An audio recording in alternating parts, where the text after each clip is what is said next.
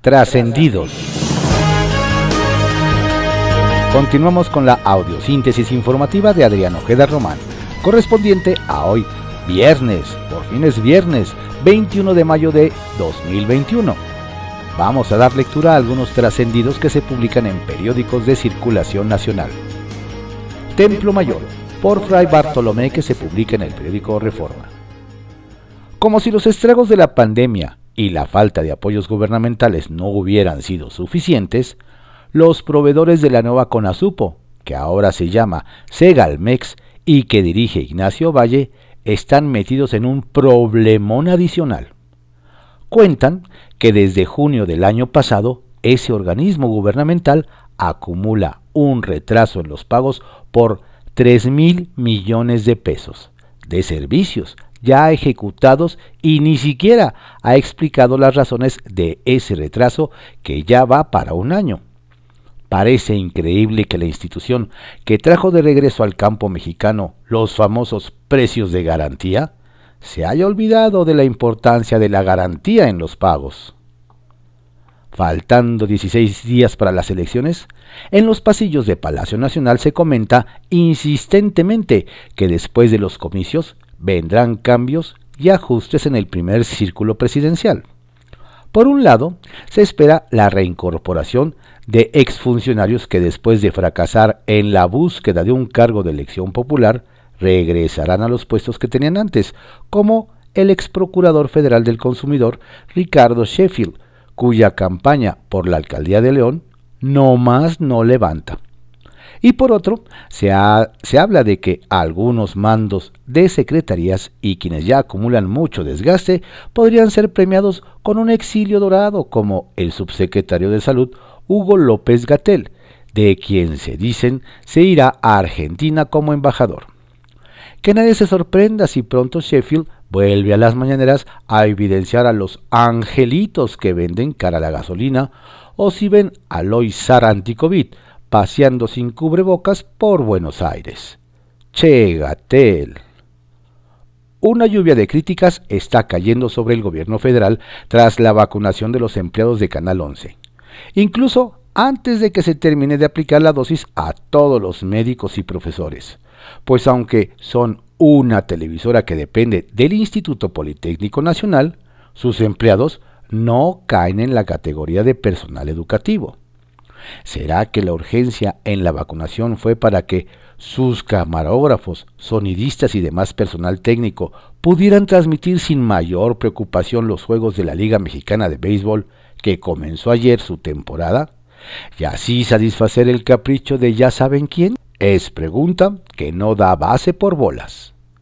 Han pasado tres días desde que Andrés Manuel López Obrador citara a Marx en su conferencia mañanera, hecho que ha generado revuelo en redes sociales. Sin embargo, hay quienes aún tienen la duda de si se refería al filósofo Karl o al comediante Groucho. Circuito Interior, que se publica en el periódico Reforma. Para tan pocas nueces, no valía la pena tanto ruido. Fue la sensación que quedó entre quienes acudieron ayer al encuentro de candidatos a alcaldes de Cuauhtémoc, Gustavo Amadero y Azcapotzalco, que organizó la representación Zona Norte de Coparmex, y todo porque en lugar de hacer un evento virtual, los organizadores apostaron por una modalidad semipresencial en la que faltaron muchos abanderados, pero sobraron bastantes riesgos. El espacio era reducido, la sana distancia no fue convocada y no faltaron los que se quitaron el cubrebocas sin que nadie les dijera nada. Estaría muy bien que alguien les recuerde que la inmunidad de rebaño todavía no se alcanza en la zona metropolitana del Valle de México, por lo que no conviene pasarse de muy y listos. En el caso de los 14 policías detenidos, dicen que ni armar la investigación fue tan complejo como evitar que alguien los alertara. El sigilo fue pieza clave para que nadie escapara y malas noticias para algunos. Seguirá siendo pieza clave, pues dicen que todavía faltan. El Caballito, que se publica en el periódico El Universal. Caso Orcasitas se enreda en la Contraloría. tremenda responsabilidad dejó el Tribunal de Justicia Administrativa de la Ciudad de México al Contralor General Juan José Serrano Mendoza, pues ahora tendrá que fijar una nueva sanción administrativa a Enrique Orcasitas, exdirector del proyecto de la línea 12 del metro y quien fuera inhabilitado 20 años por aceptar la obra sin que estuviera terminada. Muy hábil don Enrique y su equipo de abogados pidieron al tribunal que se le juzgara a la luz del nuevo sistema anticorrupción, en el que se establece que las faltas que cometió no son graves y por tanto no ameritan la inhabilitación. Ahora la Contraloría deberá bajarle la pena en medio del escándalo por el derrumbe de la denominada línea dorada. ¿Otro prietito en el arroz? Berta Luján, ni perdón ni olvido. La que aplica al pie de la letra la frase ni perdón ni olvido es la dirigente morenista de Coyoacán, Berta Luján, en contra de su acérrimo rival, Mauricio Toledo, a quien calificó de ampón y homicida luego de que en 2018 orquestó ataques en contra de la entonces candidata a la jefatura de gobierno, Claudia Sheinbaum Pardo. La molestia de doña Berta es que ahora Morena se coaligó con el PT para impulsar a don Mauricio como diputado federal por un distrito por Puebla. El petista le respondió en redes sociales manifestando que la calumnia y la diatriba tienen poca o nula consideración en mis consideraciones. El pleito es casado y a muerte entre estos dos personajes. Le tunden a Evelyn Parra. Como varios de sus compañeros, la candidata de Morena a la alcaldía de Venustiano Carranza, Evelyn Parra, no se presentó al debate que organizó ayer el Instituto Electoral de la Ciudad de México, en el que sus contrincantes la agarraron como piñata pues todos la tundieron junto con Julio César Moreno, hoy candidato del mismo partido a una diputación federal. La aspirante argumentó que, por motivos de agenda, no se presentaría a lo que surge la pregunta de qué pudo ser más importante que debatir sus propuestas de cómo va a gobernar la alcaldía. Escala violencia electoral en Edomex. La violencia en el Valle de Toluca entre los abanderados por la coalición Juntos Haremos Historia por el Estado de México y Va por México ha escalado. La candidata a la reelección por la alcaldía en Metepec, Gabriela Gamboa, denunció que sus contrincantes por la coalición Va por el Estado de México, Fernando Flores, mandó a un grupo de personas a agredir a su hija, quien es directora del DIF en esta demarcación, Mariana Cabeza, y a los brigadistas de su campaña hubo personas lesionadas, comenta la contendiente, y pidió la intervención de las autoridades. Mientras más avanzan las campañas en el Edomex, más se incrementa la violencia, y no se ve que vaya a parar. Línea 13, que se publica en el periódico Contra Réplica. Alcalde sustituto. Con 56 votos a favor, el Congreso de la Ciudad aprobó la designación a Misael Pérez Cruz como alcalde sustituto para concluir el periodo en la alcaldía Milpalta ante la decisión del exalcalde Octavio Rivera Villaseñor que busca obtener una diputación local.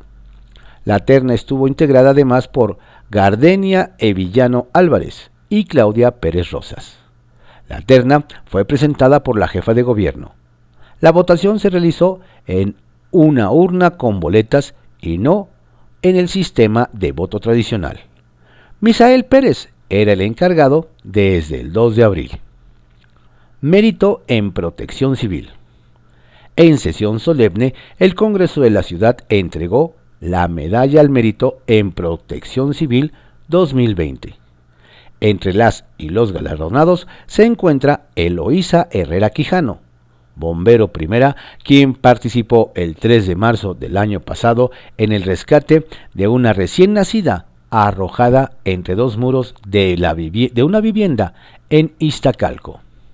También se entregó al doctor José Armando Aguilar Irata, a Radio Epicentro AC, al maestro Osorio Ruiz Vargas, a la Asociación de Scouts de México AC, al licenciado Jorge Antonio Ortiz Torres, al agrupamiento militarizado Cóndor AC y al primer oficial Alejandro Ibarra Correa. Desahogan nombramientos. En una sesión presencial, el Congreso de la ciudad desahogó una serie de, nombramientos que tenía pendientes.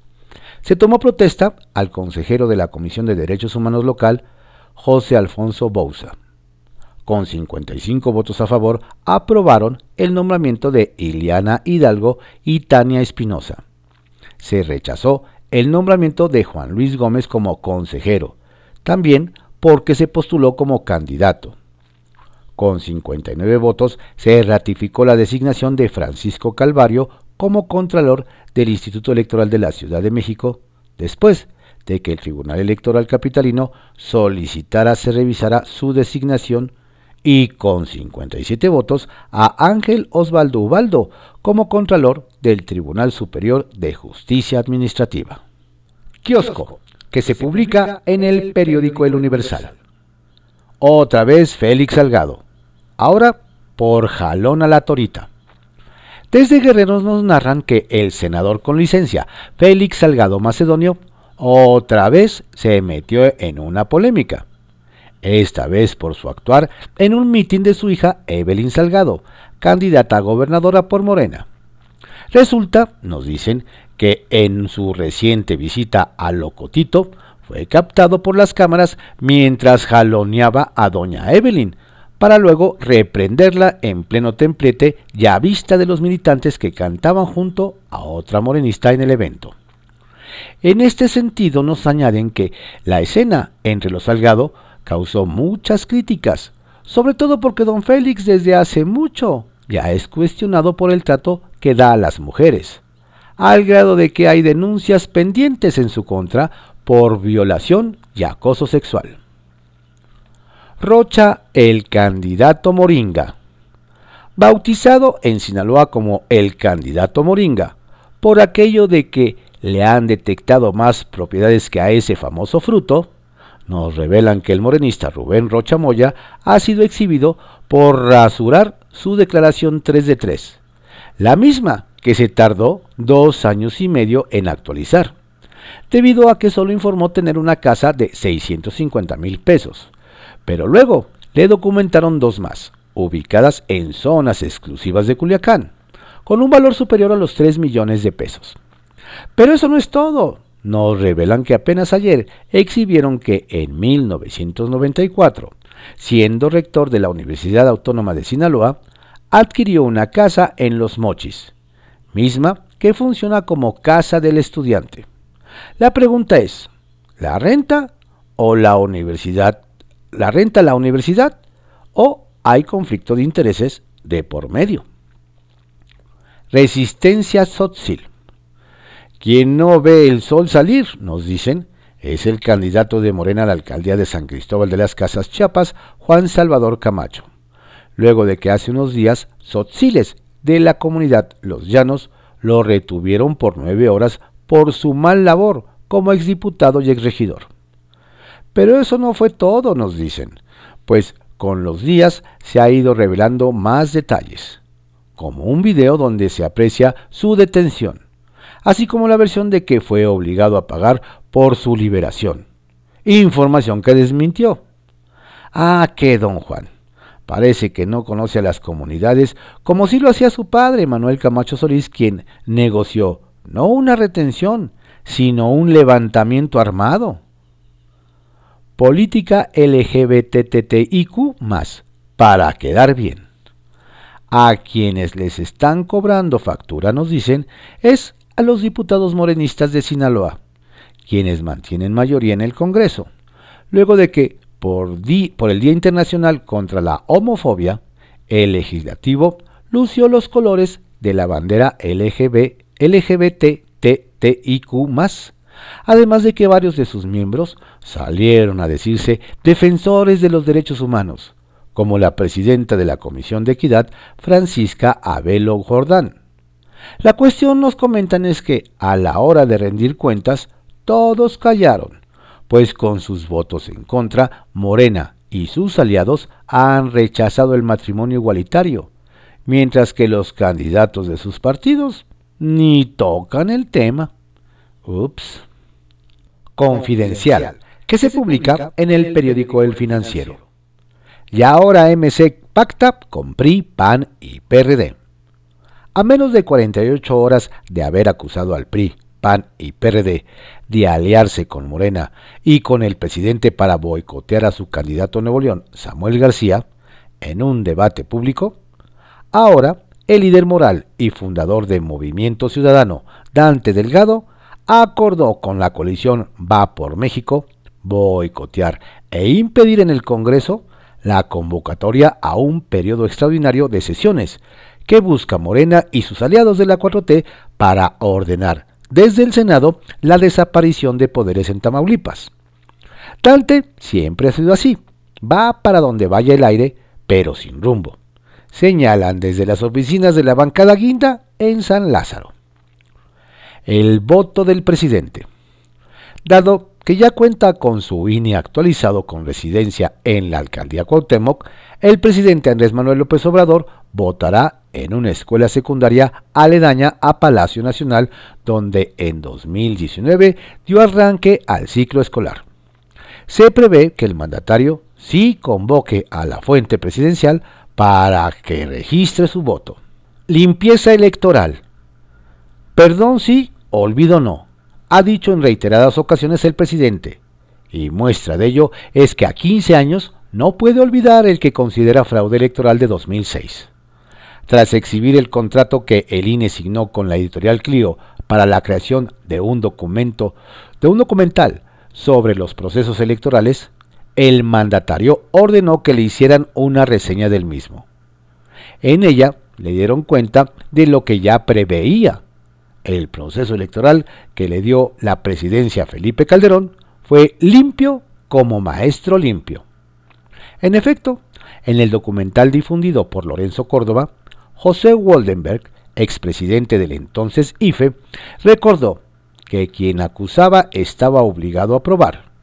Y pese a la reapertura de paquetes, los resultados no se alteraron.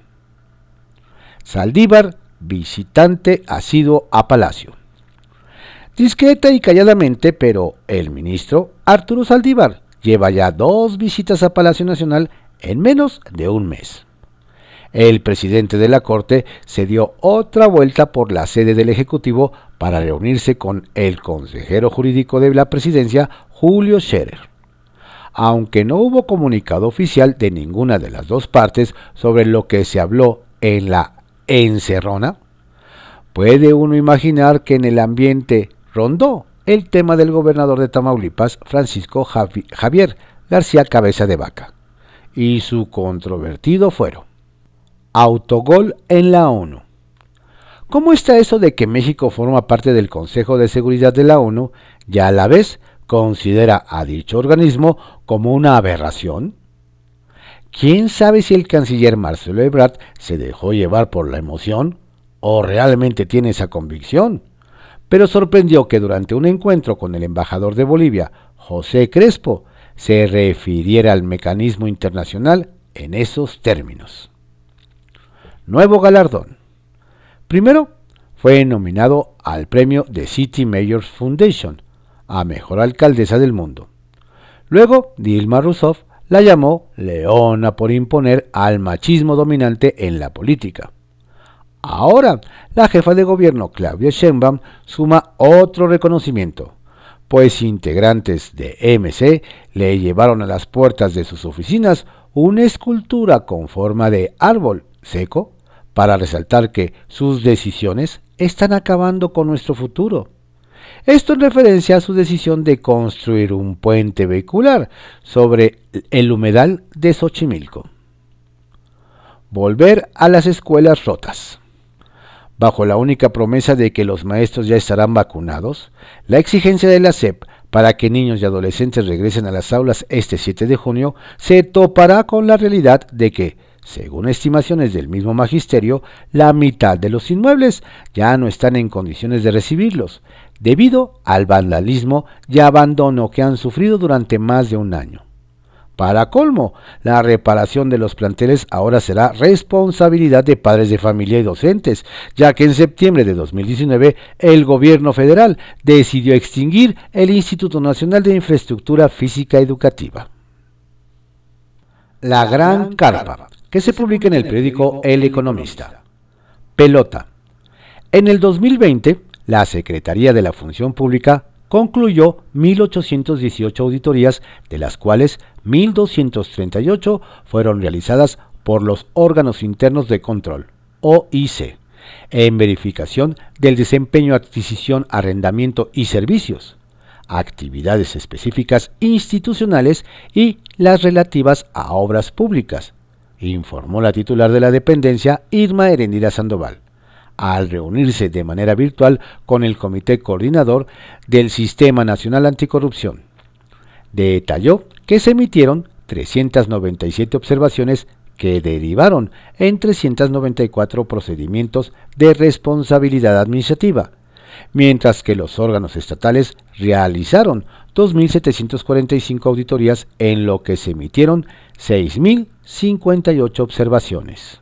Malabarista el grupo parlamentario del PRD en la Cámara de Diputados exigió que Rosario Piedra Ibarra, titular de la Comisión Nacional de Derechos Humanos, comparezca por el caso San Juana, con el fin de que explique que los motivos por los cuales la CNDH solicitó protección para la directora de Notimex.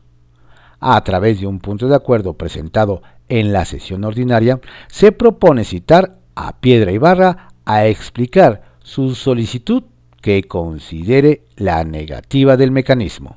Carrusel. La paz bucólica que gozan los residentes y visitantes de Valle de Bravo se ha trastocado al difundirse la noticia de que la candidata a la alcaldía, Sudikey Rodríguez, también atleta de alto rendimiento, postulada por la alianza PRI-PAN-PRD, fue obligada a bajarse de su campaña por una intimidación que habría sufrido en días previos a manos de gente ligada a grupos del crimen organizado con presencia en la región sur del Estado de México, en las colindancias con Guerrero. Cada vez resulta más preocupante. Trascendió que se publica en el periódico Milenio. Trascendió que la fracción del PRD en la Cámara de Diputados no quita el dedo del renglón en su exigencia de citar a la titular de la CNDH, Rosario Piedra, para que explique por qué esa institución dio un vuelco y decidió defender a los victimarios y no a las víctimas, como a juicio de las legisladoras como Frida Esparza ocurre en el caso Notimex, en el que la Ombudsperson person pidió activar el mecanismo de protección para periodistas en beneficio de la directora San Juana Martínez por supuestas agresiones en su contra, cuando es ella la señalada en múltiples denuncias por amenazas, acoso y terrorismo laboral, con un saldo de 240 despidos. Trascendió que la titular de la CONADE, Ana Gabriela Guevara, fue excluida de la conferencia mañanera durante el anuncio de los nuevos bachilleratos deportivos. Y fue hasta el mediodía cuando la velocista pudo entrar a Palacio Nacional a firmar el convenio para ese proyecto educativo en el que está involucrada la comisión que encabeza. Por lo que una de las lecturas dentro de la 4T es que la medallista olímpica ya está lejos de los afectos presidenciales. Trascendió que en la cada vez más cerrada contienda por la alcaldía de Tlalpan en Ciudad de México, todo parece indicar que la candidata de Morena, Gabriela Osorio tiene como único discurso de campaña disparar fuego amigo contra la actual administración encabezada por Patricia Cebes, fundadora de ese partido y ex rectora de la UAM, cuando se esperaba que la batalla fuera contra Alfa González, aspirante de Vapor México que se le está emparejando en las preferencias. ¿Ya andará buscando chivo expiatorio ante un eventual resultado adverso? Bajo reserva, que se publica en el periódico El Universal. El desayuno de los ministros de la Corte con el presidente. la mañana de ayer subió como espuma en los medios una visita relevante a Palacio Nacional. Se vio salir en su camioneta al presidente de la Suprema Corte de Justicia de la Nación, el ministro Arturo Saldívar. Se dijo que don Arturo había ido a reunirse con el consejero jurídico de presidencia, Julio Scherer Ibarra. Sin embargo, aquí le comentamos la historia completa. La visita a Palacio, nos confirman, fue una invitación del presidente Andrés Manuel López Obrador a desayunar. Y no fue únicamente del ministro Saldívar, sino que también estuvieron invitados la ministra Yasmín Esquivel Moza y Juan Luis González Alcántara. Aunque no se pudieron conocer los temas de los que se hablaron, ni qué desayunaron, es posible que sobre la mesa haya habido algunos de los platos preferidos del presidente de la República. Manea, tamal de chipilín, frijol pelón, chilaquiles queques, guajolotas, puntual y pan. Y tampoco se sabe si en la sobremesa se habló de algunos de los temas candentes sobre los que tienen que resolver el Poder Judicial, como el del caso del gobernador de Tamaulipas, los amparos a la ley energética o la ampliación del mandato del presidente de la Corte. A Morena le queda Chico Mancera y quieren a. Nos cuentan que esta semana tampoco se dio la presentación de un juicio político contra el ex jefe de gobierno capitalino Miguel Ángel Mancera, de parte de diputados del PT. Nos cuentan que a pesar de que presentaron una denuncia penal ante autoridades capitalinas en contra del actual coordinador del PRD en el Senado, y de que anunciaron que presentarían un juicio político en su contra por el accidente en la línea 12 del metro, aún no se deciden hacerlo. Nos cuentan que primero, horas después del desplome del tren de la línea 12, el vicecoordinador del PT, Benjamín Robles, se sintió Ministerio Público o Fiscalía y anunció que solicitaría el desafuero de Mancera. Pero luego dio marcha atrás y se anunció que todo quedaría en juicio político. Pero hasta el momento no ha habido nada. Nos dicen que quizá en Morena, en especial en el sector de los puros, culpar a Mancera de la tragedia no les alcanza, pues ellos buscan ir contra el canciller Marcelo Ebrard para inhabilitarlo para el proceso electoral de 2024.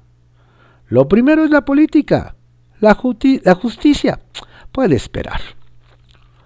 Ana Guevara llega tarde y de malas. Corriendo a toda velocidad y enojada, así llegó ayer a Palacio Nacional la velocista y medallista olímpica Ana Gabriela Guevara, titular de la CONADE. Nos detallan que, debido a un problema personal, no pudo estar presente en el lanzamiento de los bachilleratos para cursar la carrera de béisbol box y atletismo que realizó en la conferencia mañanera el presidente Andrés Manuel López Obrador. Nos hacen ver que un hombre que buscaba se le ayudara en un problema con un terreno, gritó varias veces su nombre. Sin embargo, debido a su molestia por estar esperando bajo los rayos del sol, la campeona mundial no le hizo caso. Ella pudo acceder a Palacio, no sin antes dejar de manifiesto su malestar, y dejando al hombre gritando por su ayuda. Seguro, esta llegada tardía será una de las más dolorosas en la carrera de la deportista. Estos fueron algunos trascendidos que se publican en periódicos de circulación nacional en la audiosíntesis informativa de Adrián Ojeda Román, correspondiente a hoy, viernes 21 de mayo de 2021. Tenga usted un excelente día, por favor no baje la guardia la pandemia sigue. Excelente fin de semana.